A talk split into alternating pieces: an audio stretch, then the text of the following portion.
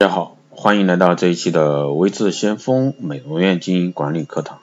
那今天呢，给大家说一下开美容院啊需要注意哪些事项。那美容行业呢火热啊，一直居高不下，但加盟开美容院的一般都是新手，没有多少经验，对美容行业呢也没有非常的了解。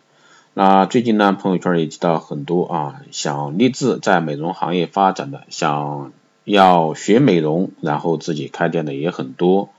所以呢，有这样的情形的朋友在开美容院的时候就需要多考虑。之所以建议美容院多做考虑，是为了今后美容院的经营与管理做铺垫，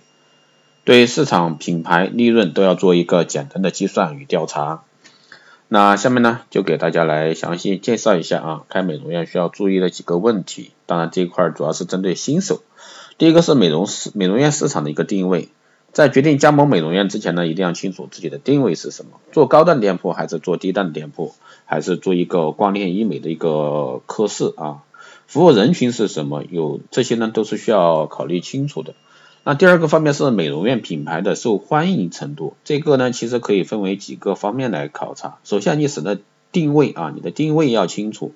定位清楚了，然后才是在品牌方面的去选择。如果说就像前面说的，如果说你是定位高端的，那你的品牌知名度一定是从这块来下手；如果说你是定位低端的，那么你的品牌度啊也要去从这块入手。如果说你是定位啊一个光电医美全科室啊，或者说光电的一个仪器全科室这样去操作的话，那一样的，你的一个工作室啊，从工作室的角度你要去考虑清楚。首先呢，这个品牌啊，在全国各地这个受欢迎程度如何，这个是必须要作为新手来说你要知道的。在消费者心中的地位如何啊？投资者呢可以直接向品牌公司索取以往的一个销售数据，也可以从侧面了解。有商场也好，经营过该品牌的代理商，或者说其他一些专业线的啊美容院老板这一块也可以去了解。其次呢，根据该品牌的一个定位以及产品风格，在当地啊，大概有多少比例的人会对这个产品有兴趣购买，由此来呢，判断你的目标顾客群是不是足够，或者说你的忠实顾客对这些品牌的认知度的人有没有。第三个是要看它的产品定价在类似品牌中是不是有具有啊价格竞争力，啊设计个风格呢跟当地的消费者消费习惯和偏好是不是吻合，尽量的避免矛盾和冲突的可能性。第三块呢是合理的利润空间，也就是说你需要的投入大概有多少？一般来说啊，如果说你是在二三线城市或者四线城市，那店铺租金可能就是所有美容院都是摆在第一位的啊，所有美容院都在摆在第一位的。一般来说，一个铺面的租金可能就是押一付三啊这种方式，或者说半年甚至一年啊这方面的一个租金压力是非常大的。第二个方面是店铺的装修啊，装修费用也是一次性投入。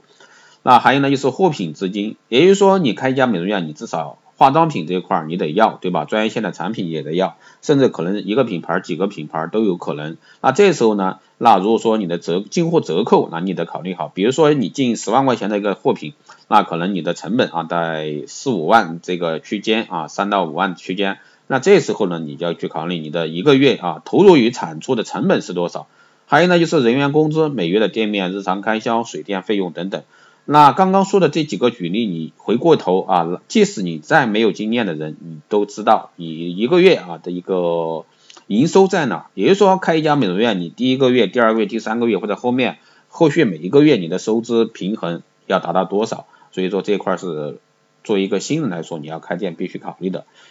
那开一家美容院呢，只有做好充分的一个准备，才能够成功开店。不能说什么都有准备啊，什么都没有准备，那只是看见别人赚钱，自己呢就想去试一试，这样的后果呢只有一个，那就是失败。在投资前呢，做好充分的准备与考察，那方能有备无患。所以说，在这一块的话，一定大家如果说作为新人，你要想开一家新的店面，一定要考虑清楚什么样的一个店面情况适合你。比如说像光电医美，对吧？光电仪器这块儿，你做一个全科室，那主要的成本呢，除了租金，那更多的就是仪器这一块儿，那剩下的才是人员，还有你的日常流水，对吧？所以说，作为新人你要开店，那一定要去多考察这方面。那以上呢就是今天啊带给各位的开美容院要注意哪些方面。其实呢，现在应该个人建议啊，如果说你是新人要开的话，你还是开光电医美。这样的话对人力成本来说，这是一个非常好的一个方面，因为你毕竟是新人，那首先你在人员管理上你就会存在一些问题。好的，这一期节目就是这样，谢谢大家收听。如果说有任何问题，欢迎在后台私信留言，也可以加微知相锋老师的微信二八二四七八六七幺三二八二四七八六七幺三，备注电台听众，可以快速通过。更多内容欢迎关注新浪微博微知先锋，获取更多资讯。如果说你对我们的光电医美课程感兴趣的，欢迎在后台私信微知先锋老师。好的，这一期就这样，我们下期再见。